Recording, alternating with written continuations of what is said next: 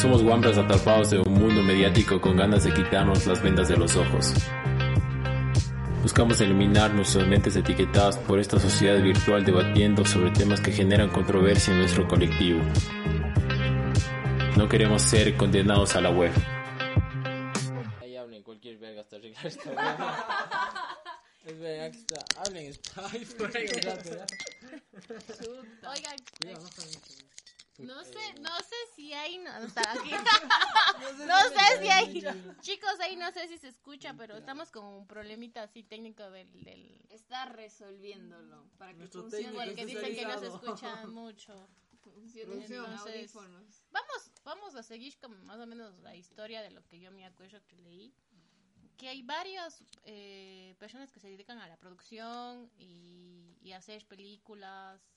Primero comenzaron haciendo películas en silencio, ¿no? Las silientes que se dicen. Creo que se, se le- leía así. Y después con el tiempo hicieron películas ya con audio, después con animación. Ahí habla. Y no sé si nos escuchan. Ahí ven si se escucha. Ahora sí. Habla, Puta madre. Hola, Entonces, Ve ahí Eh, si se escucha. por Ahí creo que ya se escucha mejor. ¿sí ahí se escucha? Ahí estamos. Puta madre, Diosito, casi lloro.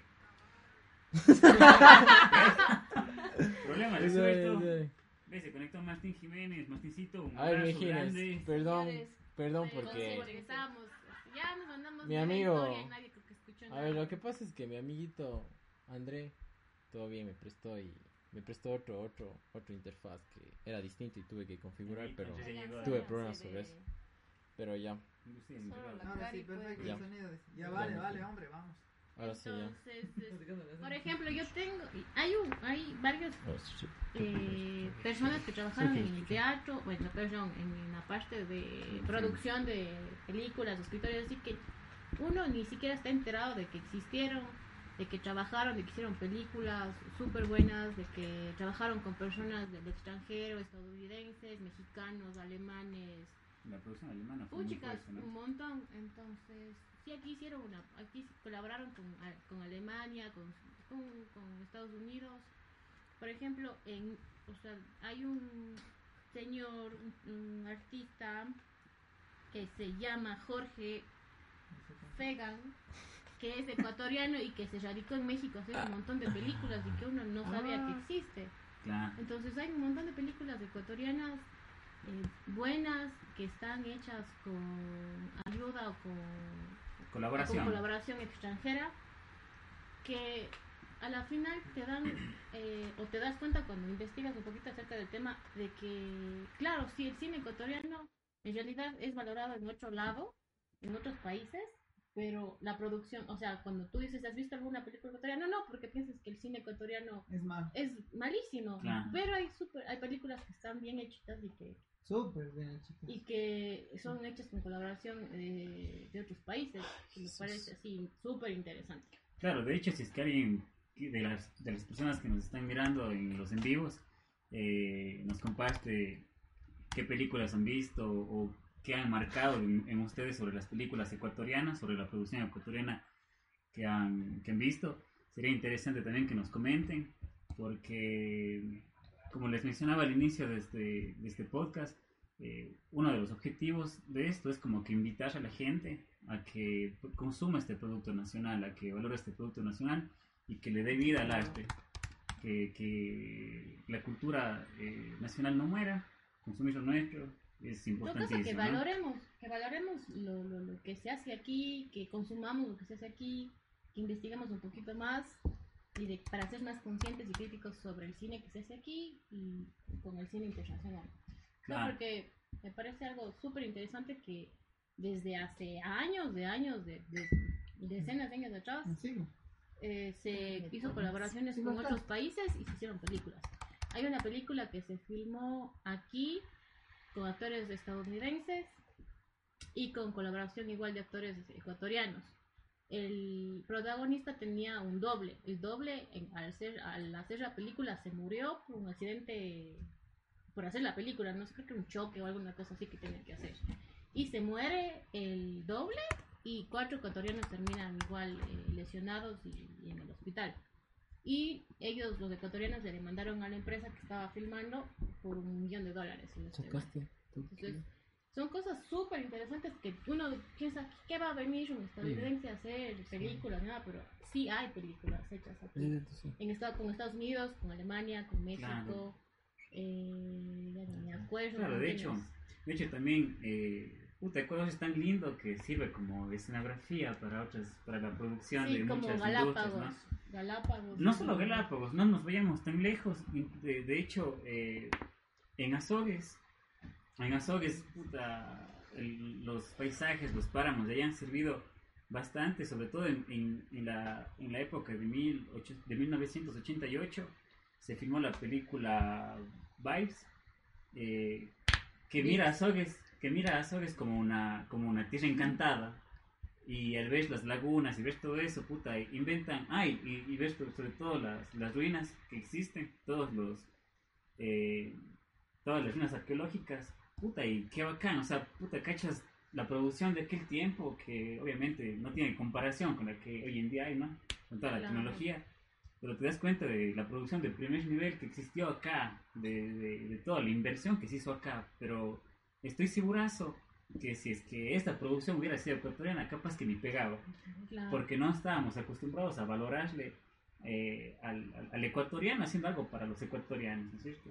Claro. Entonces, algo que me llama full atención de esta, de, esta película es que, es que ocupan tan bien los espacios naturales para generar como que esta mística, para generar como que esta, esta, esta magia dentro del, dentro del, del- contexto, porque, porque eh, puta, ves lagunas, ves páramos, ves animales, ves gente que trabaja en las tierras. Puta, qué, qué bacán, qué bacán tónica que le dan al, al, al, al escenario en sí. Me parece súper interesante eso. Me parece súper, súper interesante. Pero, pero ya, pues. pero ya, pues. Pero ahí queda. No, pero es que sí, o sea, igual hubo un montón de regulaciones eh, mientras se iba cambiando de gobierno. Había gobiernos que sí apoyaban a la parte de la, la parte de producción de cultura, películas, de cultura. Se hizo organizaciones. Imagínense que desde 1900 y algo. No me acuerdo. No me acuerdo. no me acuerdo. Eh, este señor Miguel, no sé, no, no me acuerdo. el apellido, Miguel Estrella creo que es. Miguel Caldas. buscando por ahí, por favor. el Miguel Caldas. Producción. Eh, Tú eres el buscador. O sea, Google. desde que él inició con la parte del, del, te- del, del cine, haciendo dirección, escribiendo guiones y así, eh, pasó como, no sé, 80 años, tal vez, no me acuerdo cuántos años te dije, Nito, para que se, haya- se hagan organizaciones y para que haya como apoyo del gobierno y haya cosas legales acerca de, de cómo se producen, qué se hace y así. Algo así estaba leyendo. Es que aquí yo. Y aparte este señor de hacer todas estas cosas murió pobre, hizo películas que yo creo que fueron de las primeras que se hizo aquí. Ahí está, que se llama Augusto San Miguel. Este señor es Ah, el precursor, digamos, precursor de toda la de Por toda la parte de- de- del cine aquí. impulsador. Pero Sí. dice. Y murió pobre, después de un tiempo comenzó a, a luchar para que se hagan gremios, para que se reconozca al cine y etc, etc. O sea, en la historia hay, o sea, por él tenemos cines aquí, se, por, el, por él se instalaron, instauraron los primeros cines en Guayaquil, después en Quito. En el 2016, no, en 1996 creo que era la, la- recién hubo aquí el primer Hace 25 años. que hubo- entonces, claro, así. Es que yo creo que la cultura aquí ecuatoriana siempre desvalorizamos de Todo. lo nuestro, Todo. cabrón. Digamos, en el cine siempre a veces te dicen, o vos ya le desprecias a veces cuando es medio cine ecuatoriano. O sea, o sea, como que siempre No nos... en Siempre... En todo. O sea, en En todo, pero siempre como que nos ponemos del pie, loco. Siempre, siempre nos, nos cuesta como que salir, porque Claro, el cuencano como, así, digamos, un ejemplo claro, a veces aquí, en mi experiencia, digamos, en el fútbol, a veces uno, la gente que venía de afuera le valoraba más que uno que era cuencano. Entonces, como se sabe decir aquí, cuencano mata cuencano. Claro. Ah. Entonces, eso, por ejemplo, en mi experiencia, sí, pero de ley también en, en varios, en varios ámbitos, como en el cine. Digamos, si tú ves alguna película argentina, como que le- tú ya solo al, al, Al al- escuchar, o al, o país. al escuchar que es de Argentina o de Colombia, Enamora. claro, como que vos piensas igual. no nos desviemos del tema. Pero, o sea, sí, Claro, es que hay que valorizar también. Hay películas que sí están bien hechitas, otras que no están tan bien hechas, tal vez para los críticos. Nosotros no somos críticos, no sabemos mucho de cine. Pero yo creo que primero para criticar o decir algo hay que ver. Entonces, el rato que ves, te involucras, como que tienes ya bastante información al- sobre el tema, puedes ser crítica. Entonces, ahorita todos, ah, ¿qué vamos a criticar si una película es buena o mala si no sabemos nada de cine? Claro, o sea, es que diferente dar una crítica que Claro. dar un punto de vista, que opinar sobre Claro. ella. Está súper bien. Entonces este señor Augusto no sé qué, en el 2000 y algo hicieron un premio, o sea, hay un premio que... San Miguel, ¿no? ¿2007? No me acuerdo. Que hicieron un premio para las películas, como un premio, ¿no? O sea, hago la película, hago, hago el largometraje y le, si es que está bien hechita le entregan el premio con el nombre de este señor Augusto San Miguel. ¿Sí, no? Sí, Ya. me olvido de los nombres. sí creo. Sí. Qué hueva. Entonces, claro, hay un montón de, de, de, de directores, de escritores, como Caña, como Cordero, que son súper reconocidos. Luzuriaga también creo que es uno de estos. Eh, de los actores, Lucho Aguirre. Lucho Aguirre también tal vez. Hay un man del cole que actúa el man en, en- en Vengo Volviendo. Dos, de hecho. Hay un El montón de productores que uno no sabe. Y el Cristian Moscoso. No sé qué será. Eh, bonitas. Oh, No, tus compañeros sí. o sea, no sé cómo se llama, pero les cachado Les he así. visto. Les he visto, cabrón.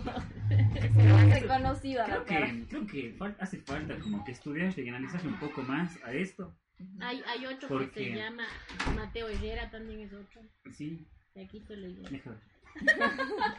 Oigan, es tanta Hijo de información que ya nos saludos si leemos nos 15 están días de, de, de comercio que te olvidas todos los menos que hay un montón de nombres, un montón de historia. O sea, en Perú salía la animación y nosotros recién estábamos sacando un largometraje. Así hay un montón de cosas que que pasan y así, entonces uno no sabe. entonces, sí es un montón de información y un montón de historia, ¿sabes?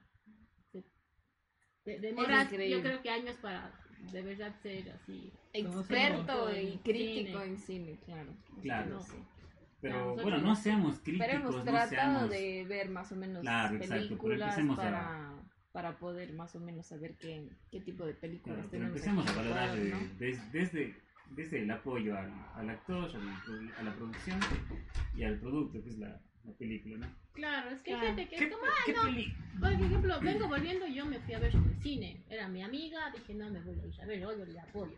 Entonces me voy, claro, tu familia, tus allegados te apoyan, pero el resto sí, como pasa Es que tal vez ahí también influye mucho porque no hay promoción, como que no hay No, No, sí hay. no. No Es de que hecho, la gente no se interesa por culturizarse, digámoslo, de alguna manera. O sea, claro, sacan películas, películas, pero es la que te vende Hollywood, no te vas a películas que de verdad que- te hagan reflexionar, que sean...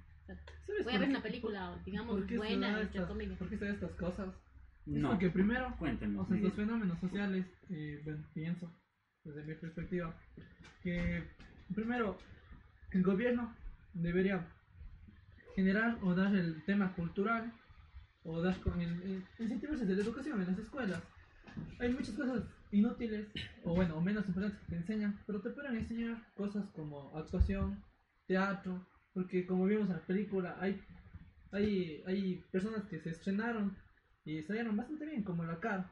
Entonces, eh, creo que debería ser un tema más de, también, o sea, es un tema político más que nada. No sé por qué el gobierno le ve como un gasto o una mala inversión al incentivar estas cosas, ¿no? Porque aquí en nuestro medio podrían haber muchísimos actores y actrices excelentes. Pero no hay, no hay, hay talento, pero Algo, lo que tú pero dices. el, el, eh, pero, eh, pero el, en cierto modo, los políticos, el gobierno, lo que sea, no- quieren un pueblo ignorante, un pueblo que no sepa, que, que, no, que no sea que no sea rico en, en tema de conocimiento, en Sí, cultura, que no sea es- crítico. Entonces, como dice no la, la Cari, o sea, hay que ser bastante críticos para ver estas cosas y yo creo que se debería empezar con una cultura que incentive a, a, a de que no simplemente te puedes dedicar a ser arquitecto, a ser médico, lo que sea, porque puedes encontrar puedes encontrar un, un- un estilo de vida, una forma de vida Lo que en- tú te- lo en que te guste. lo que te apasiona. Si eres Claro. una persona que te gusta expresarte, que, que eres bastante eh, sentimental expresiva, ¿por qué no explotar estas potencialidades?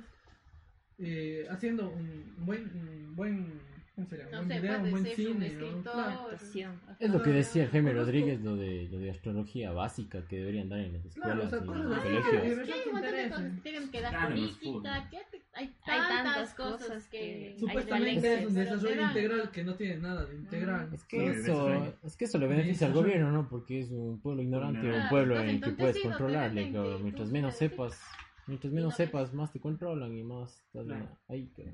Y visto desde ese punto de vista, ¿qué es, qué, qué, qué crees que pegaría en este momento como dentro del cine? ¿Qué se debería producir? Acabo de... De migración, o sea, No. eso es lo que estamos Claro, pero Puta, ahora, eso ahora, haciendo, haciendo, sería- haciendo un paréntesis, Eso eh, no sé, o sea, Es que escuché... ahorita hay tantas cosas que se pueden hacer que no sabes. pues. ¿Qué, qué te puedes dedicar a, a ver, enfermedades de- como pandemias, la migración, la economía, la política, la corrupción? Es más, Es que es eso vivimos también en lo que tú película también decías, es lo que decía la producción. Cari también, lo, con lo de que también deberían dar como que economía desde, Desde chiquito. desde pequeños para tener un, Educación un financiera. criterio, Claro. Un criterio. haciendo- haciendo- ¿Cuál es tu paréntesis? Haciendo un paréntesis, o sea, según lo que hay un punto que hablaba la Cari y otro punto que hablaba el Pipo, por ejemplo, y hay una hay una reflexión interesante sobre las hormigas negras y hormigas rojas, ¿han escuchado? Ya. Sí, he No. escuchado. No. de que, por ejemplo, acá, acá por, eh, eh, cogieron y, y, y dijeron de que, bueno, entonces expresaron. Ahora sí, Mm, ya. Expresaron de que posiblemente las personas no se interesan porque, porque supuestamente no es bueno el cine ecuatoriano, prefieren ver Hollywood, por ejemplo. Ya. Ya, hay otras películas dicen, ya, estúpidas de Hollywood. Pero entonces, películas la- ecuatorianas entonces o latinoamericanas. Ese Exacto, pero la- la reflexión va, la reflexión es la siguiente. que si vos tienes en un frasco hormigas negras y hormigas rojas, las hormigas van a convivir y van a estar ahí haciendo su, viviendo sus vidas, trabajando obreramente sin ningún problema.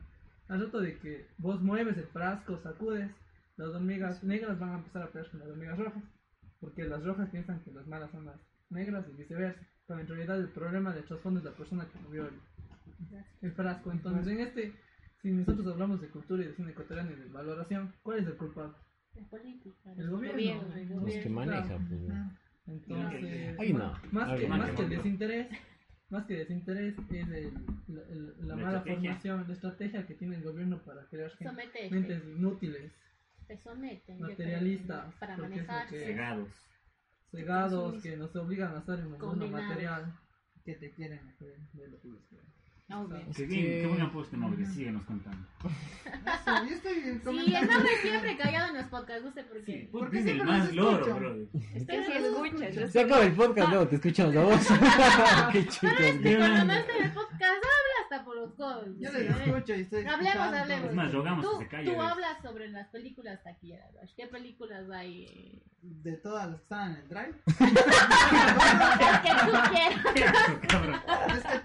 Es que todas las que están en el escuchado tú, las están en el drive, las están en el documento, las que tú quieras. La que única me contigo fue la de Venga, muy bien. No has visto ninguna otra película ecuatoriana. Que yo sepa, no sé si No sepa, no, no sabía que había más.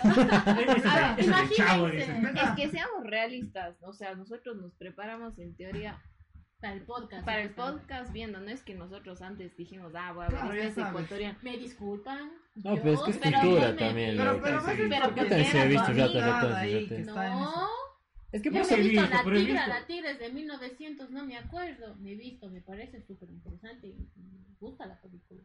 Hace 1918, no sé. Pues obviamente, yo he visto, pero he visto La 5. tigra. Puta, pero he visto 20, 50 otro de otro lado. lado. Ajá. Claro, o es sea. Es el 1% de películas que hemos visto. Es que loco, la verás. También es distinto porque está al alcance de tus manos, digamos Eh, así. Eso también. O sea, por- para ver un poco de cine ecuatoriano, a veces no ves, no, si te vas al cine no ves que hay cine ecuatoriano, a veces tienes que irte al teatro donde transmiten o, o dan el film de esas películas, porque Tratas Ratones y Rateros nunca he visto en Netflix, nunca he visto en, En el cine sí hubo. en el cine. Yo sí. Vengo volviendo, estuve en el cine, no había- pero, no pero había es lo que de decía. cines en esa época, pues. Sí, Ahorita hay la tecnología para que tú puedas ver las, las, las películas online. Claro, pero es del consumismo, digamos. O sea, si es que no estás en Netflix, no te ve nadie. Si no Es- estás es- en el cine, es no la- vas a ver. actualmente. si no estás en el cine, no te ven. Es que esa es la diferencia, porque no, no está mucho al alcance, digamos. Por eso que tal vez la gente no, no ve tanto este, consume este cine ecuatoriano. Entonces. Entonces, por ejemplo, las grandes industrias prefieren que ves y te ponen al alcance de un clic, cabrón. Vos solo deslizas, ves en tu celu, cabrón. Es lo que, es lo que decía es también. El problema que podemos encontrar Sí, es que la gente no cine de- ecuatoriano. Exacto. El De- alcance, por es la ejemplo, estrategia. es de estrategia porque, por ejemplo, Netflix te pone películas que sabes que si vos le pones play, no sé, te van a abrir 20, 20 ventanas emergentes. Entonces, las películas ecuatorianas y de bajo presupuesto, que son de buenísima calidad, están en sitios web que tienen un millón de publicidad y Claro. cosas que te, No, te dan molestan. vínculos. Hay, una página que se llama Choloflix donde está esta película Ya, y exacto, también pero- hay, hay la película de Ratas, Ratones y Rateros y también la de, Pero, por ejemplo, la de. Juan Fernando Hermosa. ese. Ya, por ejemplo, hay otras De- que, de o sea, Arturiano. ya hablando Claro. más de películas, o sea, de, de producciones Pero capaz nacionales. no todo el mundo sabe que hay en ese- Claro, Es que exacto. claro, nadie Es que es- es- es parte es que interés. Aparte, ¿quién quiere pagar 2 dólares con 50 por ver una película ecuatoriana cuando tienes en YouTube o en cualquier lado 30.000 películas de Hollywood, de Y gratis, Estados. Unidos, México, Argentina, eh, Chile, Venezuela, no sé, a mí me. Yo sí Entonces pagué. dicen, no, Yo sí pagué para ¿quién va a pagar? Nadie. ¿Quién va a pagar? ¿Quién tiene tarjeta de crédito para pagar si ves una película? Yo tengo ¿Quién le interesa para.? O sea, tienes tarjeta de crédito, pero y- dices, no, pues ahí está, pagas Bezos, dos dólares. ¿cómo No, a mi madre. Es que Claro. uno mismo, Mejor me veo desvaloriza. Uno Entonces, mismo, claro, o sea, no le sí. apoya al talento que tenemos aquí, no se apoya, no se valora a la cultura, entre comillas, porque quién sabe que es cultura ecuatoriana. Entonces, claro, pues, ¿qué haces? No, pues te vas por el Hollywood de lo que está gratis. O sea, ves lo más fácil, cabrón. Es en todo, cabrón. Ves lo más fácil, te distraes por huevas. Y después, y después somos ecuatorianos a corazón cuando no sabemos ni madres del Ecuador. Así Eh, nomás. Eh. Soy ecuatoriano. Ecuador. O es, o es por- eh, sí, es que es real, porque por ejemplo, muchos de nosotros, eh, me incluyo, deseamos viajar a Pucha, el universo entero de aquí del mundo, Pero no conoces. pero no conocemos el propio Ecuador. Eh, sí. Y es una maravilla lo que Claro. se ve y no conocemos. O sea, Conozco, Sí, sí conozco. Yo, bueno, Yo sí he pues, no todo, yo dudo. sí. Claro, o sea, claro, he viajado Yo a- sí No, prefiero, pues yo este- sí pues prefiero. este- Capaz que todavía no me alcanza la, la parte económica, pero sí prefiero, así es, si cuando tengo chance, sí viajo. yo creo que Ay, sí sería no, no, en mi caso, en mi caso eh, yo, ponte, mi papá es de esas personas que él, él prefiere, si tiene plata, por ejemplo, tiene chance de irse a Colombia, él prefiere darse una vuelta por, por el oriente, irse por Quito, irse a Esmeraldas. O sea, y, y yo, por ejemplo, crecí en ese entorno y desde niño viajé a todos lados del Ecuador. Ya creo que no he he estado en las 24 provincias, aunque sea de paso, unos 5 horas, 6 Yo horas. Pero mi papá me hizo valorar y me mostró muchos paisajes del Ecuador, de cuando él era joven, porque antes era diferente la vida aquí. No era tan materialista, ni consumista, ni Ni se ataban mucho a las personas. Entonces mi papá me iba explicando de a poco. atrás. Esto, aquí en Yobamba hay, es, hay este volcán, este volcán, me hacía grabar. Volcán tal, tal, tal, tal, y me, él le sabía. Es como que el profesor-. Te, te dejas de putas porque Yo no. igual como que maneja O sea, mi su, papá me llevaba su de brújula a pesar de la tecnología. Claro, mi, mi papá es así de que o sea, se- a veces se niega a seguir aprendiendo la tecnología, pero él, o sea, yo digo, pon Google Maps, dice no, él coge un mapa, tiene packs, y él se graba en las los calles, como los Ah. O sea, ¡Qué loco, y- cabrón! Y no lleva su brújula. Y una vez le digo, papá, ¿dónde queda la Mariano Cueva y tal? Al norte. A ver, eh, calle larga, Juan Jaramillo, y empieza a decir, tal, tal, tal, y para arriba, y en el otro que pa, pa, pa, pa, tal, quita, tal, tal. Claro, los. Una Eso cosa- también no me pero es- parece. ya, bueno, hay- hay- para que la pero bueno, tecnología. que no de niños, de niños cuando no tenías un teléfono y que te no sabes, hay personas que disfrutan de Es que eso. Es raro. es que se sienten sí, cómodos. como No nos vayamos del tema. Pero, pero en fin, hay, hay, una, hay una cosa importante que, que tiene que ver mucho con esto, y, y es que estamos siempre a contratiempo y por eso decidimos lo más fácil, en un clic. Claro. Ya, ahora también hay una cosa que, puta que debe ser parte de la estrategia, y es por ejemplo cuando vos ves una película ecuatoriana, ya en este caso, ves puta paisajes garotas, cabrón. Ves cosas garotas, ves hasta, fotografía. hasta los sembríos de la gente de, la, de los campos, puta, así súper bien alineada, súper garota. Y dices, venga, quisiera conocer, puta, pasas por ahí, cabrón, y no te paras ni siquiera a verlo. Ujú. Ujú. Y dices, venga, garota, aquí Algún- rato quisiera venir acá. Puta, vives ahí, cabrón, vives a cinco minutos de ahí. Y no lo ha- Y no- ajá, no vas lo allá. haces. Y quieres Por ejemplo- al otro lado del mundo. Por no ejemplo, claro, lado. cabrón, por ¿Y qué ejemplo, quieres ir a eh, Johnny? cuando- ¿Qué cuando- quieres ir a España? Cuando, por ejemplo, Claro. en, en noticias o en, en películas, en novelas, qué sé yo, puta, sale en la catedral de Cuenca, ah, puta, la catedral, pero puta, ¿quién tiene una foto en la catedral, cabrón? Y es, y es lo que pasa, exacto. Sí, Es- es real. ¿Y qué gana que es la catedral, cabrón? ¿Quién tiene una foto en? Exactamente, eso es lo que pasa. Eso es lo que pasa eh, con la Caro en la película. Que ella le dice, ¿pero qué te quieres ir si ese país es una joyita? Y la- ella como Eh. que intenta hacerle dar cuenta de que Claro. la riqueza está aquí, él no necesita irse al otro lado del mundo para ser feliz porque man siente que no, no se ubica aquí, no Ah, tiene Hablemos de la no película, a ver, vamos a hablar de la que película es que- Vengo Volviendo, Es que hay como... que trata sobre... ¿Sobre qué trata la película? Es road movie lo que leí, que es una película en carretera donde te muestra varios paisajes y también te cuentan cuatro historias. Una, la, la principal, que es la de este man que quiere irse a otro, a otro no a Estados Unidos, sino a otro, a migrar. Migrar. Pero bueno, Bueno, supongo que es Estados Unidos. Supongo que Estados Unidos. Luego, y el, luego viene ella, la Caro, que es Luz en, Luz. en la el, Lucita. en- Siempre es luz.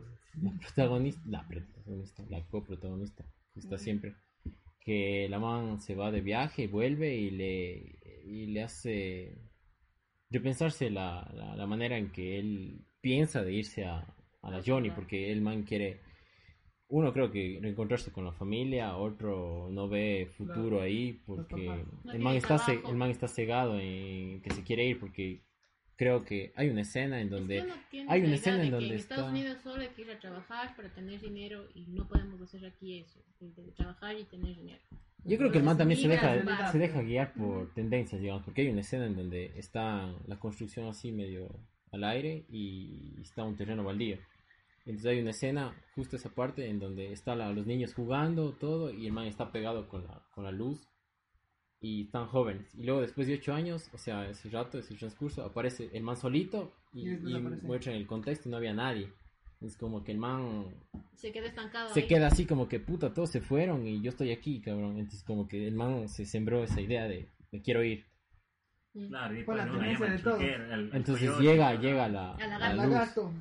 Entonces llega la luz, a como que a- Pero- A darle luz. Animarle. hay un mensaje, hay- Ah, a, mí me, a mí me pareció, o sea, bueno, eh, quitando la cronología, me pareció interesante el mensaje de- que había, que estaba muy explícito, pero que nunca se mencionó, que es que por qué la gente se va. Y te muestran en la escena del alcalde de, de que les, da, les daban, hacían trueque, trueque Claro. con gallinas y eso.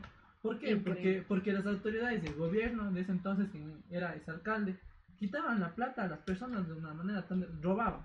Esa es la palabra, robaban. Hasta ahora, Y Roma. por eso la gente, eh, por, por el estrés de las deudas, cogen y no tienen más que coger e irse al otro lado, irse de mojado. Porque no tienen aquí Entonces con él- qué exacto. solventar lo que Porque el gobierno aquí mismo les roba, porque aquí fuera de bancar, mucha gente emigró a España, a Y se murieron Unidos. full Puta, personas. ahora Hubo muchos. Ahora suicidios. ¿Has visto porque- los documentales de que la gente en las calles ahí... No nos vayamos a Bruta, estar cabrón. nada allá. Ahora mismo. ya. Oigan. ¿qué tal ¿Qué si es que ya reproducimos los audios? Pero No, hablemos un poco más de la Ah, película. eh, hablemos sobre la sinopsis del Venga Volviendo para que sepan de qué se trata la película Ya. y para que puedan ver. Dale, tú. Este. ¿Quién lee la sinopsis? A No, ver, pues ya. Eh, sinopsis. Dice, Ismael crece bajo el cuidado de su abuela Mariana, eh, partera y curandera, debido a que sus padres emigran a Ecuador. A sus 22 años, solo piensa en viajar a los Estados Unidos. Luego de acordar un precio con el coyote para su viaje, Luz, su mejor amiga, retorna tras 8 años de vivir fuera para convertirse en la fuerza que llena a Ismael de dudas sobre su situación. Los dos amigos viajan hasta lo más profundo de su provincia para encontrarse con diversos personajes, Mm, que es las historias que estamos eh, diciendo. Eh, historias y leyendas que enfrentan a Ismael con lo que teme su destino. O sea, esto normalmente es de las tres historias que estaba hablando eh, al principio el Pipo. Y es interesante porque cada historia es, eh, según tenía entendido, eh, son de diferentes partes de, de, Ah, yo tengo. de la Azuay Yo tengo aquí que. porque es básicamente de Azuay, porque Gab- Gabriel Páez también tiene una película anterior que es Santa... Santa... Santa Elena. Santa en Elena bus. en bus. Santa Elena en bus, que es en cambio en la costa. Entonces, más o menos leí que estaban al momento de comenzar esta película buscaban diferentes personas de toda eh, la sierra para armar esta película y eh, en teoría les hacían a las personas eh, que les cuenten sus abuelitos eh, anécdotas, historias, como para de ahí escoger entre las más, como que, ¿qué serían? Las más Llamativas. típicas y llamativas. Eso, eso es en sí la película, es bien interesante en realidad. Pero estás hablando de Vengo Volviendo o Claro. de Santa Elena en. Volviendo, eso estoy hablando. Ya. Ni me para bola ella, el resto Eh, peor. ¿Cómo, cómo, suave. ya, cómo. Cari, cómo, cómo conformaste las preguntas para? Ah, hicimos la- las preguntas a Caro mientras iba viendo la película de nuevo, porque me he visto igual varias veces, entonces veía y decía, "Ah, hay que preguntar esto, hay que preguntarlo de acá. Mm, ya. Y así. Entonces, bueno, ahorita vamos a... Voy a leer las preguntas y voy a reproducir el audio para, para ver qué, qué nos dice Cari. Espera un rato. A ver, la pregunta, la primera pregunta que le hizo Cari es, si la película la hicieras hoy, ¿qué le cambiarías o qué cambiarías de tu personaje o cómo lo interpretaste? Espera un rato. O cómo lo hubiese interpretado Sí. rápido. Mira,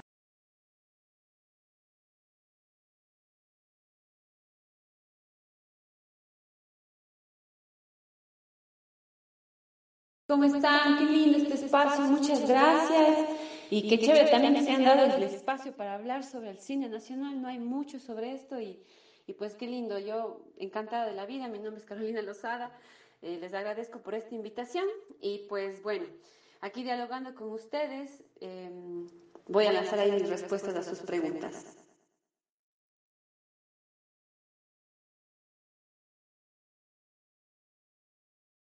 Pues la verdad siempre que me veo esa peli me la he visto tantas veces y siempre creo que puedo haberlo hecho mejor, pero el mismo personaje no. Pero eso también creo que es la experiencia del actor, así verse en cámara, entender que hay nuevos, no sé, puedes haber experimentado nuevas opciones con el personaje, podrías haber jugado a nuevas cosas. Y la verdad es como siempre me llama la atención verme, pero para seguirme como eh, alimentando para mejorar, porque la técnica uno nunca la termina de aprender hasta que, no sé, ni de viejito creo yo.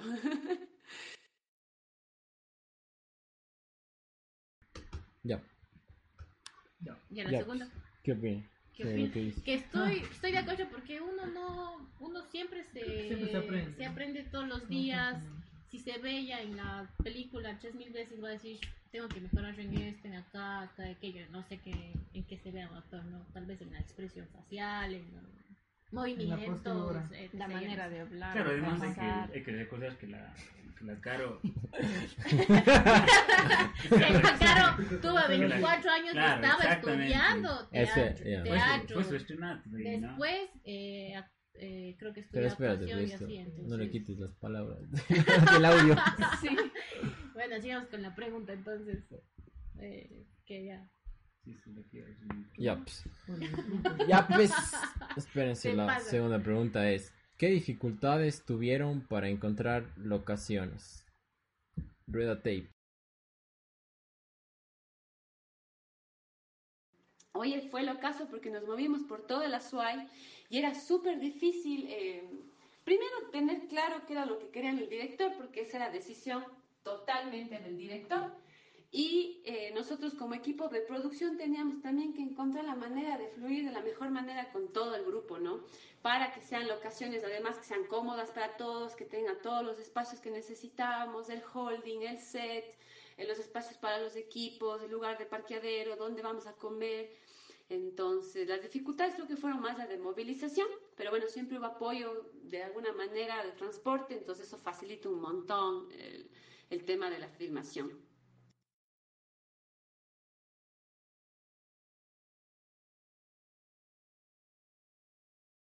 Ya, ya. Esto de la, de la locación, eh, supongo que igual debe ser parte de... Debe ser un trabajo bien complicadazo, ¿no? Eh, por ejemplo, el- no sé, el tener el, el acceso a una iglesia, el tener acceso a un... Las casas. Es que las yo creo que casas, sí, la gente. Pero meterle, meterle a la gente ahí... Igual, pero no sé, pues si eso entra dentro, está dentro del presupuesto o no. es que Si sí. será Bien gratis o complicado, no. yo Colaboración. Luego hablas sobre el que presupuesto. O sea, pero para entrar a las casas me refiero, a tener acceso a las locaciones. O sea, eh, lo que dice es de, del tema más de la movilización, de que se Claro, tuvieron que transportar a Sixi, luego creo que se fueron a Girón, A Oña. luego fueron a Oña. Oña. Entonces, Complicado Supongo que todo. eso fue Hacer medio- una película es bien complicado, creo. mm, ya pues Por eso valoren. Valoren, consuman ecuatoriano. Vean películas ecuatorianas. A ver. ¿cómo se financiaron? Escuchen todos, mijos.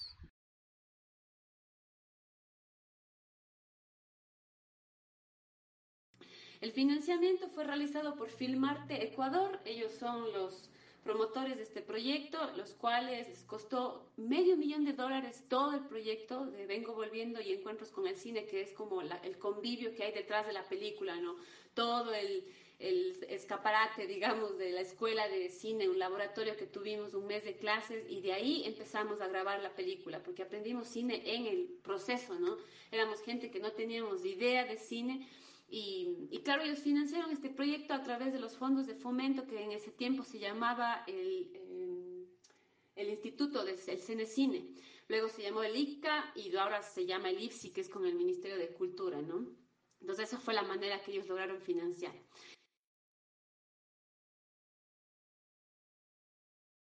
Ya. La man dice que 500 mil dólares, pero yo lo yo vi en una entrevista del man del Páez, desde el director, ¿no? No sé si, si es Gabriel Páez. Páez. Gabriel Páez, Gabriel ¿no? Páez. El man decía que le financiaron solo, solamente el 80% del, del presupuesto. pero de ahí creo que ellos sí, sí, sí se auto- autogestionaron y sí como que invirtieron un poco de dinero para, para O la sea, peli lo- la- Pero en teoría sí hubo medio apoyo, millón. ¿entiendes? Es full. Claro, pero. Puta, lo Yo que creo que decimos es poquito, es- Es que la prefectura de la SOI también les financió, ¿no? Yo, yo vi Pero que... yo creo que medio millón de dólares para hacer todo eso es poquito. Claro, es que es un trabajo full complicado. Porque las películas de otros lados deben ser millones de Claro, millones millones de Es dólares. que ¿no? también- Pero, o sea, Es que escucha, porque también ellos eh, experimentaron con 21 jóvenes supuestamente. 21 Claro. jóvenes.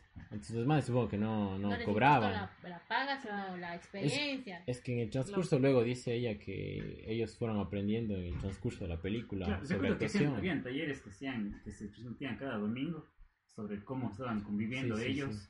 Daban en si no estoy mal, Crónica, a las así, 7 de sí. la noche. Ah, pues sí. Sí, yo, yo veía, porque sí, Creo que sí. no, sí, siempre me gustado estar detrás de esta- de esta- de la- del del producto ecuatoriano. Que sea bueno. Y aparte, y aparte era garota porque estaban dos panas míos allá. Claro. Entonces, putas, Ah, también estaban tus amigos. claro, el Carlitos y el, y el Cristian. Saludos a los amigos que están haciendo Sí. el cine ecuatoriano. Ya me Y son panas del BM también. Vamos con la siguiente pregunta. Siguiente pregunta dice: ¿Quién inició el proyecto y cómo te contactaron o eligieron para el papel?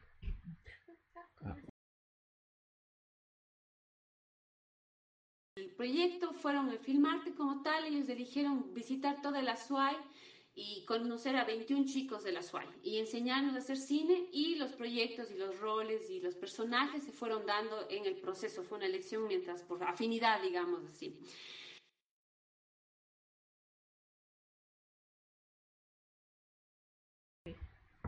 ¿Qué? Afinidad.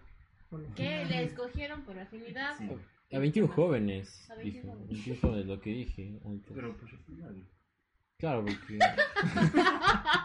Chucha. Comenta, comenta, Pipo, comenten, en serio. comenten, ¿qué? ¿Por qué? No, me dejan A escuchar. mí tampoco.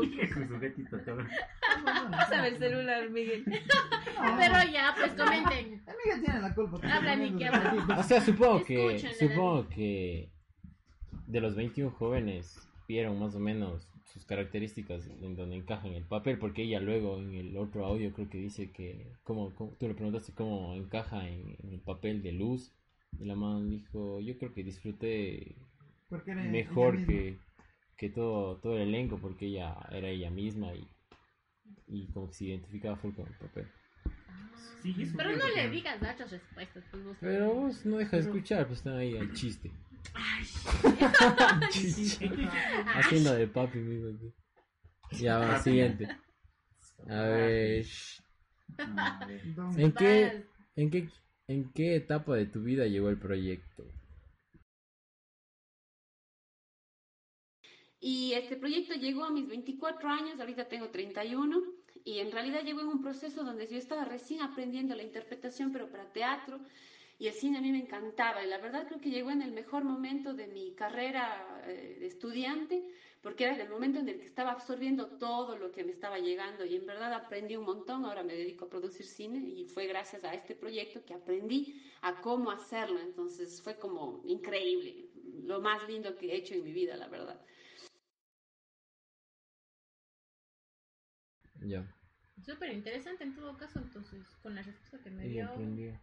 Es como que aprendió porque ahorita ella hace producción y así de varias obras de teatro y súper chévere. Ella es productora ahorita. Eh, de lo que tú leíste y dijiste también que, que el man se planteó en hacer estos largometrajes en todas las provincias de la SUAY, como que el man empezó con las más difíciles o las más largas, porque Azuay es la que tiene 24 cantones, ¿no? Sí, 24 cantones. No sé, no, no, o- no, No, no, no, 12, para 12, 24 provincias y Ecuador. 12 cantones. No, No, 14 Ay, Miguel, cantones. Para la- Sepa. para la Corrígeme. siguiente- 24 para la provincias y siguiente 14 podcast, cantones. lección. Comete Ya, el que- el la cosa es que era- era full largo. Las 24 provincias. La cosa era. la cosa era que era full largo, cabrón. Y el man empezó con las más cagadas como para decir ya está. Me saco la puta haciendo doble turno, qué sé yo. Para el resto ya como que ya saber la onda y, y- Poder y rápido. Y los manes, los manes creo que cumplían varios, varios roles, no simplemente actuar, porque eh, en una entrevista le escuché que decían que unos eh, as- eh, participaban en el arte o, o en producción, entonces el man decía que en el arte tuvieron que decorar toda la iglesia para, para esa escena y fue sacadera de madre y luego, luego creo que intervino en otro, en otra parte de producción y luego en, en algo de ya de la postproducción. Entonces como que en la película también desarrollaban y también participaban en varios, en varias, en varias partes específicas de la película, digamos. Es que como dice Carolina, o sea, ella era también, era actriz, o bueno, tiene otro nombre, no, no le dicen actriz, no me acuerdo cómo le dicen. protagonista. No. Y, Claro. y también fue parte de la producción. Es que es lo que decía, que eran 21 jóvenes en donde los manes les cogieron y les enseñaron a, Hacer de todo. a hacer de todo prácticamente. Claro. sí, sí. Y Es eso, una pequeña producción. eso, sí. Claro, que ahí aprendieron de todos los manes, ¿no? Claro, esto fue full, en- full enriquecedor para ellos. Yo Una experiencia sí. súper bien. De hecho, a partir de ahí, eh, ese fue la catapulta para que muchos hagan carrera, ¿no? Fueron allá sin sol, sin la sol, motivación. sin sol ni sombra, por allá, puta, y de ahí empezaron a crecer full, a Caro, un, un ejemplo claro. Eh, estos dos manes, el Chris y el, el. Carlitos, puta, que el- hoy, hoy por hoy se están defendiendo en eso, creo que están viviendo de eso también.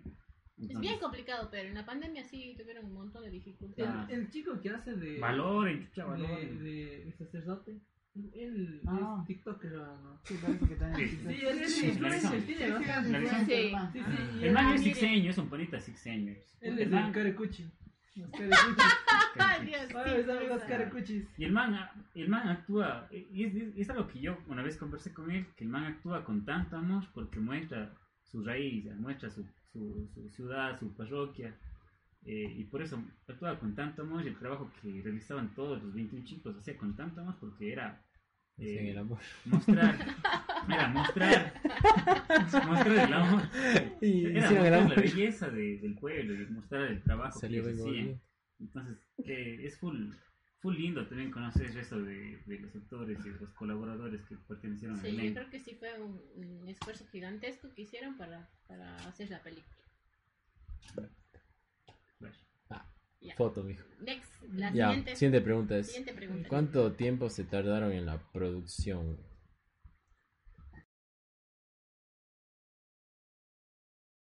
El tiempo que nos demoramos en la producción, solo en la producción fueron seis meses de rodaje por toda la SUAY y la postproducción se demoró como un año más, que es la edición, el montaje, y la colorización, música y todos esos demás temas.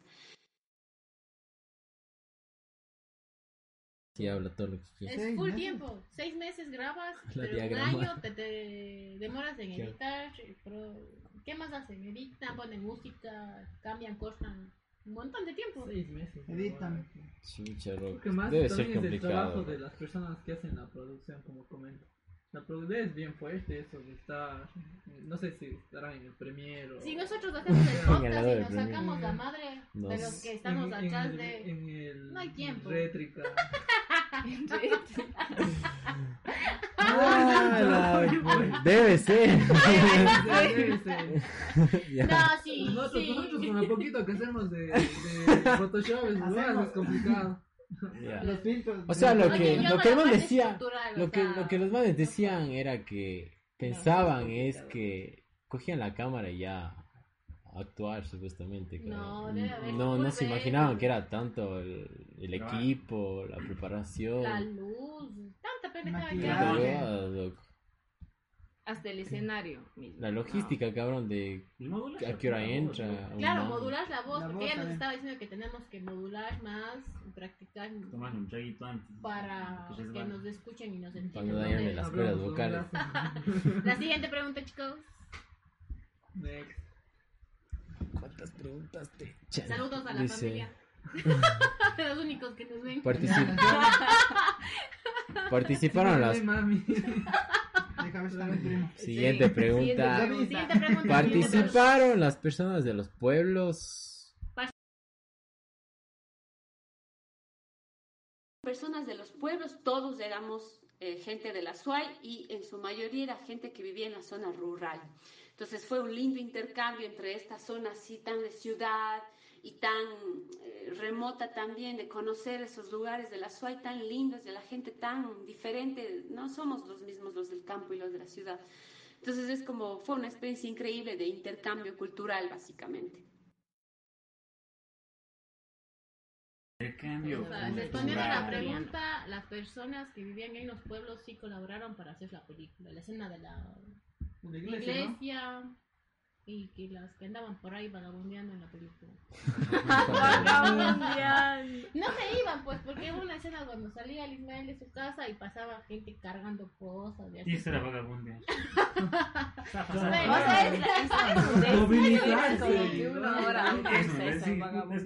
como. Claro, pues con lo que ella me dice. ¿Qué le dice? Es que Luego hablamos de eso.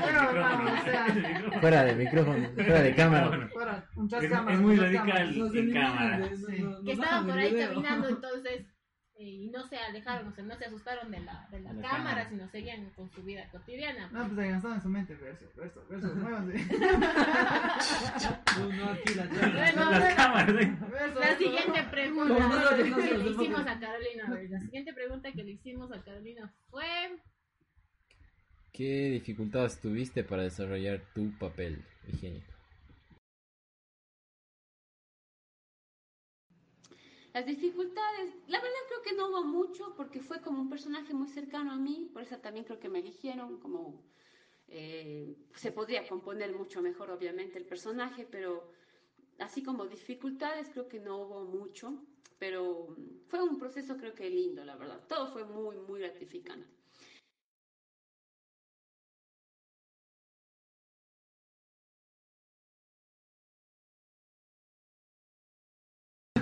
entonces, lo que según ella dijo que, que no Sai- tuvo ninguna dificultad porque se apropió del personaje prácticamente, se identificaba con el personaje. Era ella, prácticamente. Tal vez por eso le fluyó Claro. también. No, sí se le ve que es como que le natural. da O sea, pero es el nervio de la cámara. Es la primera vez que está haciéndolo. Entonces, obviamente, el nervio, los nervios te van a engañar, te van a sí. carcomer por ahí, te van a engañar, te van a joder. Pero eso no afecta en que haya sentido comodidad. Ajá. Tal vez se hubiese notado mucho más eh, la, la inexperiencia de ella si es que hubiese sido un papel que, le, que, le- que sea tan, tan contrario a lo que ella a lo que ella representa que puta de ley ahí sí hubiese sido mucho más incómodo, mucho más complicado el manejar bien el, el rol que se le asignó por el director. Pero sin embargo creo que fue un buen papel el de ella, el de todos los chicos, creo que la producción en sí es un lujazo de película. Uy, Sí, súper buena, es yo buena. me quedé así loco. A mí me encantó. A mí también, o sea, sí. Yo te juro vi y era en mi mente, oye Cari, que viene esta peli así, pero, o sea, de- por el audio, el video, el tras cámara y todo. O sea, no, la, o el cambio de cámaras era súper nítida, chévere, o sea, cosa que me quedé, wow, qué buena peli así. Me dije, yo tenía en mi mente buena otra, imagen así. Te la Es que Sí, porque sí. uno mismo Eso es desvaloriza. Ya te La siguiente pregunta, a ver. Sentiste que está abriendo los celulares. ¿Qué dificultades? A ver, ¿cómo te sentiste o qué pensaste al trabajar con actores reconocidos como Montserrat Astudillo, Alex Cisneros, La. Panche, Pancho Aguirre?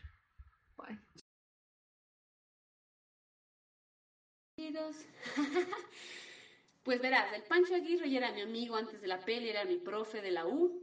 Eh, la Montserrat Astudillo yo le había visto antes en teatro un poco y al Alex Cisneros pues en el Enchufe que era como conocido. Pero la verdad a mí lo que me encanta de los personajes, perdón, de los eh, actores conocidos o famosos, por decirlo así, es que yo les, siempre les he conocido desde su lado humano, nunca les he conocido desde su lado famoso como tal, desde la fama. Yo eso agradezco un montón porque también es como no ver el ego del artista, sino verle al ser humano que hay detrás de ese personaje o de esos roles que hace, del trabajo que hace como el oficio del actor. Entonces yo más que sentirme, eh, no sé, halagada por estar con ellos, en realidad para mí fue como un aprendizaje de, de valorar al ser humano detrás de esos roles, ¿no? A, los, a las personas que son, porque nosotros les idolatramos, les hacemos como la película de que son superiores, no sé si decirlo así, pero les vemos como con un aire más de, de admiración, como nos, nos asombran sus trabajos. Eh, en mi caso fue como un, un acercamiento siempre desde su amistad, ¿no? desde su ser humanidad. Eso amigos, yo les agradezco tanto por este espacio, qué lindo que se dediquen, hay tanto cine ahora y les invito a ver, vengo volviendo en Choloflix, está, creo que está incluso en la, en la versión gratuita, así que pueden aprovecharla y nada, Aquí condenados en la web tienen un espacio increíble, me encantan sus podcasts y pues yo les deseo siempre, siempre que tengan temas súper interesantes y cuando es posible, pues ya saben, yo estoy ahí con ustedes amigos. Eh, gracias por abrir este espacio al cine ecuatoriano y pues nada, estamos hablando en un futuro. Gracias. Gracias. Ya. Gracias a Ah. Caro. ¡Bravo! Gracias, Caro.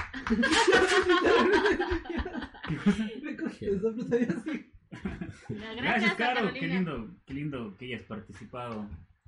Eh, sabes que te queremos muchísimo, que también te admiramos por el trabajo y más allá justamente del, del trabajo, de la profesionalidad que has mostrado, eh, creo que por la persona que, que- que eres y justamente por eso eh, creo que has sentido tan cómodo el papel en la película, en la producción de Vengo Volviendo, porque como lo bien lo mencionas, eh, has trabajado más que con profesionales, con amigos, con excelentes seres humanos y creo que se nota, como el Mogro nos comentó, fue sorprendente la, la impresión que uno tiene después de ver la película y en, en medio de ella todas las emociones que transmite y todo lo, lo lindo que te deja, ¿no? Ujú. Eso es lo bonito de la vida, que cuando haces las cosas con pasión, conoces más gente que, Que te ayuda a crecer. Y- conoces y dices, ya, apasiona lo mismo. tenemos los mismos todo. intereses, hagamos algo bueno, hagamos algo impresionante. que cuando vean. más te ayudan a crecer y digamos que uno, de alguna u otra manera te, te llenan huecos o algún vacío que tengas ahí de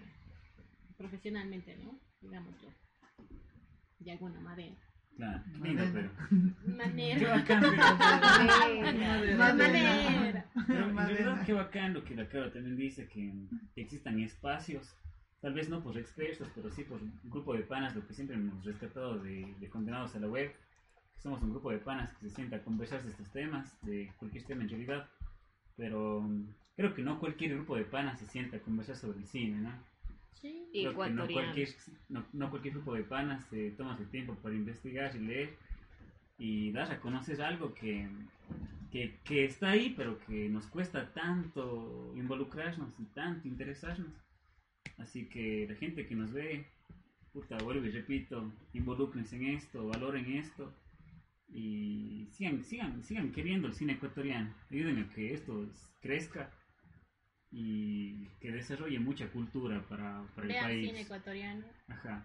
Hay una película que es bomba, Apoyemos. que es bomba, que es bomba. A mí me gustó full, que se llama, perdón, que se llama eh, ¿Qué tan lejos? No sé si se la han visto. También sí. Justamente en esta actúa el Pancho Aguirre, Y el churrito, ¿cómo se llama? el Fausto Miño. Fausto Miño. Ajá. Y es también grabada acá en Cuenca.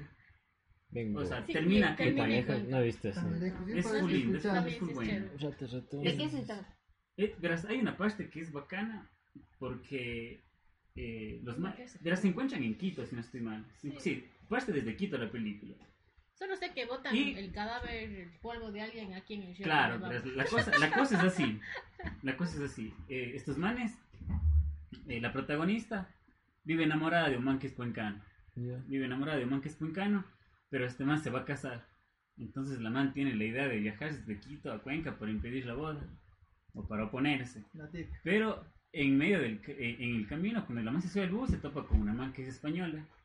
Entonces se hacen amigas, bueno, ni tan amigas porque tienen como que muchos roces por la cuestión cultural. Mm. Pero la man también está viajando a Cuenca porque le comentan que es una ciudad muy linda. Pero en el camino se encuentran con un paro y los manes no pueden regresar y se quedan en medio del camino. Y de ahí descubren pues full cosas de estas de, de, de los paisajes bonitos de la ciudad. Se terminan yendo a montañitas, se, se enteran full. Ahí le conocen al Pancho Aguirre. eh, de ahí aparece Fausto Miño, justo está quedando, la liga queda campeón del, del torneo nacional. Puta, y pasan full cosas garotas. Pero a la final todos están yendo a Cuenca. A la final, ¿qué es lo, qué, qué es lo gara? Que todos tienen como que un objetivo de llegar a Cuenca, pero todos van disfrutando de- de- de- desde diferentes puntos de vista. Por ejemplo, la protagonista tiene la, la tristeza de venir a, a, a ver cómo el, el man del que está enamoradazo se casa con otra man. Este man del Fausto Miño eh, está emocionado porque justamente va a la misma boda, porque el mejor amigo del del man se casa. El Pancho Aguirre tiene la, la, la- la ilusión de botar los- las cenizas de la abuela en el río Tomebamba. Y esta man española tiene la idea de conocer la cultura cuencana. Entonces todos tienen como que una diferente Perspectiva. perspectiva, pero van al mismo lugar y van disfrutando de los paisajes y de todo lo que sucede de diferente forma. Y creo que eso muestra tanta cultura y tanta riqueza ecuatoriana y cuencana en sí, puta, que es increíble, increíble lo, lo lindo que transmite la película. O sea, más de lo que, de lo que uno espera, digamos, ver las escenas súper nítidas, de ver a los rostros más bellos, como es en Hollywood. Eh, yo creo que hay que valorar más lo que nos intenta transmitir. Claro. En este caso es los paisajes, la cultura, la mitología y La un poco gente. la gente y un poco tal vez mirar desde otro punto de vista, desde otros ojos, a otra gente que sí valora nuestra, nuestra tierra, nuestras culturas y nuestros, nuestras leyendas, mitos, etc. Porque tal vez ahora no, no, no valoremos mucho, pero cuando estemos eh, en otro país, haciendo, estudiando, haciendo maestrías o trabajando o qué sé yo, ahí vamos a valorar lo que realmente ahora tenemos y ahora no, no, no lo apreciamos y lo disfrutamos. Porque, como es en la película de Vengo Volviendo, como tú también dijiste, que por donde tú vives, cinco minutos más allá está el Cajas, o está el bosque, o cuando fuimos a correr por tu casa, loco. Ir por el bosque, ver la, la naturaleza, ver los paisajes y un rato coger, sentarse o, o Reflexionar. reflexionar o mirar. descansas un rato. Claro, entonces ahí tú, tú, tú valoras, tú valoras, loco, lo que es nuestra propia naturaleza. Y también coger y cuando estés yendo de viaje, parar y sentarte, ir a comprarle a la, a la persona que vende ahí frutas o a la que hace estos, estos merjunjes, merjunjes de, Aceite, de, de aceite. aceites, qué sé yo, o las que te escupen en el mercado, cabrón. A la final, a la final eso es... Todo es cultura. A la final eso son- es- No, no sé si cultura, pero es raíces, historia. Es historia de la historia, es, es genera- eso se transmite de generación tras generación, como este man en el caso, la abuelita hace eso. Si es que el man se iba, se perdía toda la clientela o toda la gente que dependía de, de eso, o las creencias y esa cultura o esa medicina, digamos, ancestral, que eran los de las hojas, de los... Ya, Y te curan el espanto, te claro, ponen te el pasan el huevo, toda esa huevada. Chico, pero. Entonces, quieras o no, hay que valorar esa cosa, loco. Si Y te yo pasan el huevo, valora eso. esa te onda, ¿no? Todos, el todos huevo. están en esa onda de hay que ser ecologistas, hay que salvar el mundo, hay que valorar lo nuestro, la cultura y así. Claro. Yo siempre, pero tengo una, una, un debate interno en eso, puta, es, en realidad- puta, que uno dice esas cosas. Pero no lo hace. O sea, es tan, tan, es tan grande la, la disputa entre el discurso y la práctica, loco, porque puta, todo el mundo quiere salvar el planeta, loco. pero no Todo el mundo quiere valorar lo nuestro. Todo el mundo le da like a una publicación sobre algo algo que, que se necesita difundir. Algo. Pero nadie nadie paga una entrada para el teatro, nadie quiere pagar una entrada para el cine ecuatoriano, nadie quiere ir a... Nadie quiere comprar a la señora de la esquina, a la Claro. de Es que acá. eso es en todo, loco. Por Esa es, eso, o esa sea, es la eso diferencia, refiero, loco, en, eso me en- refiero. A- en a la decir, ropa, hablar y hacer, loco, porque... hay en la 10 de agosto. Claro, a eso me Porque- refiero con, con, con la, la, la disputa que hay entre el discurso y y la práctica. Es que ahí es, es una pelea entre tú con tu otro tú, Tal vez cabrón. lo porque global y lo local, el tú- ¿no? Una porque pelea contra lo global que te vende todo, que es así, wow. no es una De las pelea, marcas, es una, y es es una, una, pelea. Claro, es- pues es una lucha entre lo, propia. entre lo global y lo, lo No, local. es ¿Qué una lucha prefieres comprar? Lo global, porque te venden, claro, Zara, es otro, bla, bla, es otro bla. tema, Marketing es lo que el Pilco está hablando es de una lucha propia en donde que tú dices y piensas, loco, hay que salvar el mundo, como ahorita decimos, hay que hacer, hay que valorar nuestra cultura, pero no lo haces, digamos. Entonces es, es pues. una lucha, es que Porque prefieres Pero es una lucha tuya, cosas porque- que están en el mundo que comprarle a la señora de la esquina, irte a la 10 de agosto y compraste un pantalón en la feria libre, en la Sí, 10 de pero- agosto, el poncho. Pero eso va en todo, lo que es en las ideas que tienes, loco, Ujú. como en proyectos que tienes. Chucha, yo debería hacer tal cosa y, y lo pienso, pero no lo hago. Entonces, el coger y hacerlo y, y Porque aunque sea... Hay, hay, un, hay una investigación que dice que dicen que debes dar, no intentar dar el 100% sino ese rato, sino da el 80% de lo que puedes. Porque si es que lo sacas, digamos, o lo, o lo, o lo transmites, tal vez ese 80% luego tenga más valor que el 100% que darías de ese momento, loco. Es en proyectos, digamos, digamos. En el caso de este podcast ya. Si es que nos ponemos a pensar, necesitamos tal, tal, tal huevada y decimos, no, no, no, no sale, lo que esperemos, ahorremos. Tal vez ese, esa, esas ganas que teníamos de ese rato, luego Sí. Se iban. Entonces, es mejor coger y, co- no, coger y cumplir las, las metas que tengas, loco. Así no, no cumplan tus expectativas de ese rato. Tal vez luego vas a ir mejorando y tal vez esa, esa iniciativa que tú tuviste va a ser mayor que la que luego vas a tener. Entonces, es lo que leí que decía que lo saques, loco. Todas las cosas que tengas, lo saques, lo saques, porque quién sabe qué, qué luego va a pasar. Ujú. Que sí, claro, pues hay que... No sé si ¿Cómo? les ha pasado, pero yo cuando, por ejemplo, voy a Estados Unidos, yo no escuchaba música que me está cogiendo calambre. No sé que te estabas cagando. No, me está cogiendo calambre en el pie. entonces, como que, ¿Y ese pedo? ¿Qué onda? Es que a me, me aplasta el pie. Bueno, no sé si les ha pasado. Yo siempre era como que no me gustaba la música nacional y esas cosas, pero cuando te vas a Estados Unidos y ves a tu familia y amigos, es como que toditos escuchan música nacional y vos también te quedas. No es como que, porque estás lejos, como que te dan el. Como, Ay, no, mi tierra, que esto, que lo otro. Y empiezas a escuchar la música nacional y es como que te. No sé, te llena, así, te gusta escuchar. Yo es como que. Estoy allá y escucho música nacional. Y Estoy estando aquí no. Aquí, ah, no, aquí sí, o sea, ponte, Aquí cuando escuchas son a la madrugada, de la mañana, típico, bailar música nacional y ahí sí, toditos ya, ¿qué he hecho? Los dañados, nada, ahí sí, pero venga, que jiji, que ni sé qué, cachas, o sea, Y de ahí sí uno será de tomar rumito. no será de Ay, tomar tal bonito. vez es por imagen y ahí ya. ¿En dónde? No. O sea, de cada persona, como tú dices, que Es que- allá sí escuchas y aquí ya no, porque... Es que aquí es como que, Ay. ah, no, tú dices, no, qué cholo, que ni sé ya, qué, pero pero a eso voy. no es así, o sea, es bonito, yo, disfruto, a mí me gusta, es más.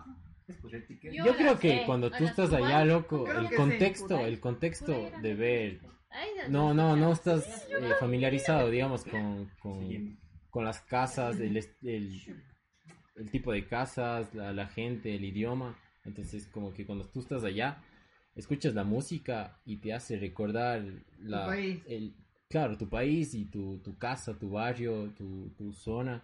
Yo creo que Entonces- Persona. Entonces, pero, pero hay también una diferencia, loco, porque si es que tú te, tú te vas de vacaciones, no va a ser lo mismo a alguien que se fue por, por, México, allá. Ah, México caminando y está solo allá, loco. claro, Y está con su grupito ahí de, de cinco o tres que emigraron y puta, escucha esa música y dices, hijo de puta, loco, como quisiera estar allá, loco.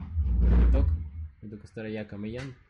Pero es distinto ese, esa sensación y ese sentimiento cuando tú te vas aquí con visa en el aeropuerto y sabes que tienes, tienes 15 días, disfrutas y pagas y regresas. claro, claro, es claro. puta. Es lo que tú contabas de tu tío que se iba a chupar con esa estatua, ¿te acuerdas? Sí, más, sí, más, iba, ponte, él estaba solo así en Estados Unidos, sí, completamente solo y, y no tenía ni con quién hablar ni nada y era como que el man se compraba una cerveza y se iba hacia un edificio así súper grande que se llama, no me acuerdo el nombre, pero es en White Plains, Westchester, que es el condado. Y el man contaba que, ponte, era tanto la decepción del man así de estar solo y no tener ni con quién hablar, o sea, tener dinero, como decía él, ya ahorrando, pero no tenía ni con quién hablar y era como que el man No se compraba disfruta. su six pack y iba, hay, hay una estatua así en las gradas y está así, es un- una estatua de un man, creo que, creo que es el man que creó, o es un edificio grande, ¿no? Y el man está sentado y mi tío iba y le decía al man así, oye, hoy día hice esto, oye, hoy día me pasó esto, mañana tengo que hacer esto. Guau. Y el man era como que El confidente. el confidente del man. Y yo me acuerdo que una vez pasamos por ahí, él me dice, si ves esa estatua de ahí? Y yo, si no, yo en esa estatua dice, pasaba toditas las tardes, dice. "Tú Estás loco, digo, ¿cómo vas a hacer eso? Te juro, dice, era tanta la, la soledad y yo creo que muchos la viven allá y, y el que no la ha vivido no creo que, que vive en. Estados Unidos porque esa es la verdad de allá y muchas personas no lo dicen porque solo muestran lo bonito, nadie muestra lo malo y, y la verdadera cara que es de estar allá, o sea, no es nada color de rosa. Entonces, Duro. Yo creo que Claro, eso, claro, tan lejos te llama, o sea, como dices, ah, no, mi tierra y te acuerdas de tus buenos momentos y como que te, eso te hace feliz y lo escuchas. no, todavía Además no que empiezas a ver que todos-. Ponte, ves a los mexicanos, escuchas su música, ves a los chinos, escuchas su música, ves a los rusos, escuchas su música, y es como que, ah, no, yo quiero mi país, y tú empiezas lo mismo, ah, no, yo también tengo mi música, mira, escuchas mi música. Tendencias. Ajá, es como es. Todos les gusta demostrar su país cuando están lejos de su país. Claro, por ejemplo, hay una cosa que Sí. Hay, hay una cosa que, por ejemplo, que a mí me gusta full. Que a mí me gusta full y es el, el, el, el valorar. El valorar.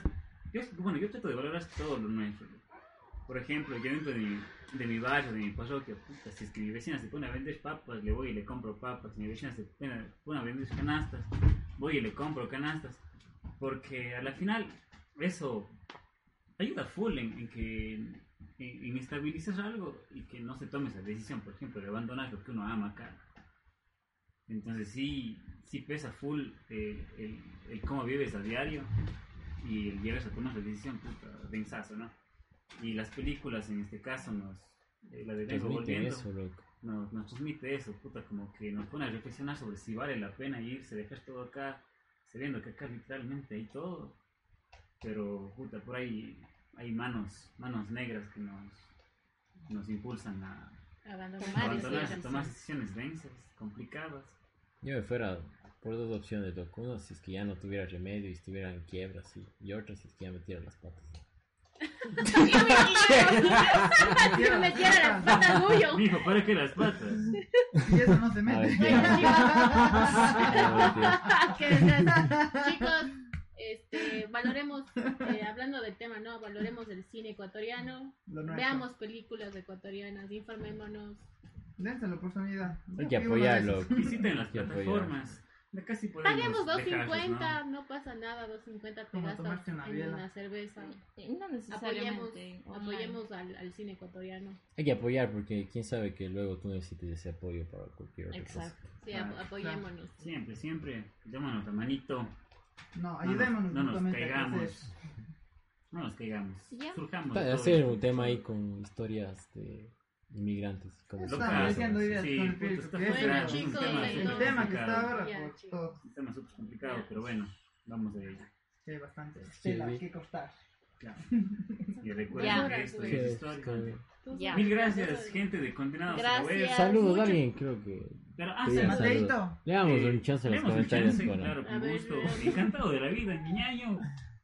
Saluditos a Pame Bernal, ¿quién es Didi? que ha estado con Ah, es de nosotros la forever. Corea. Dice, Sí, acá es ¿cómo así, cada quien por su lado. Es que ya- ¿Quién Verdad. Dos Hay familia, pero no te ves a la familia. Eso es. Pura verdad. ¿Quién Sí. dice? No hay familia y no se ven mal. Sí, Todo es- sábado y domingo todos descansan y a comprar las cosas para el empezar a trabajar. La Pame dice, lleguemos al- a los páramos en Diesel Pin, pues. La Michola. Ahí el, Otra propuestita, ¿no? Israel Álvarez, creo No que entiendo. dice. Ahí, Saludos. Tragazo. Ratas, ratones y rateros al filo de tocador, dice Israel. Totalmente de acuerdo. Muchas gracias por Álvarez. conectarse. Eh, acá Pipo le manda saludos. Saludos, Mijín. Sí. Siwa también, saludos grandes. estar ahí. no, pero le menciona. Le menciona- saludos. Israel le menciona. Siwa confirme que no se le escucha a Ronnie. ¿Qué me inicio, sale aquí los comentarios? ¿Cuál es Eh? Vivi Galarza, un saludo desde acá, desde su casa. Gracias por vernos, chicos, a todos. Y ya acá a- también Sí. un saludo especial a, a Mónica Ducci, sí. un abrazo grande. No sé, no sé qué. Y a David Maldonado. Milito, Somarás, pues gordo. Caray. Sí, ha estado el guambre. Mateito Jaibo también que nos ve desde... Desde el su Cebollar. domicilio, Desde Cebollar. Gracias, Milongo. Jocelyn Mora, mi prima. Gracias. Gracias, Jocelyn. No Sos grande, Jocelyn. David. Ya, pues, gracias, por gracias a estar en todos por Condenados a la Gracias Web. a todos. Esto fue Condenados a la web. Esto fue. Gracias. Bye. Hola, Bye, chicos, saludos. Sácanos, Gracias. sácanos.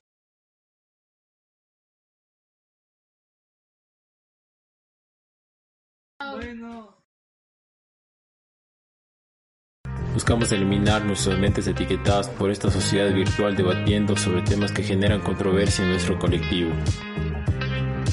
No queremos ser condenados a la web.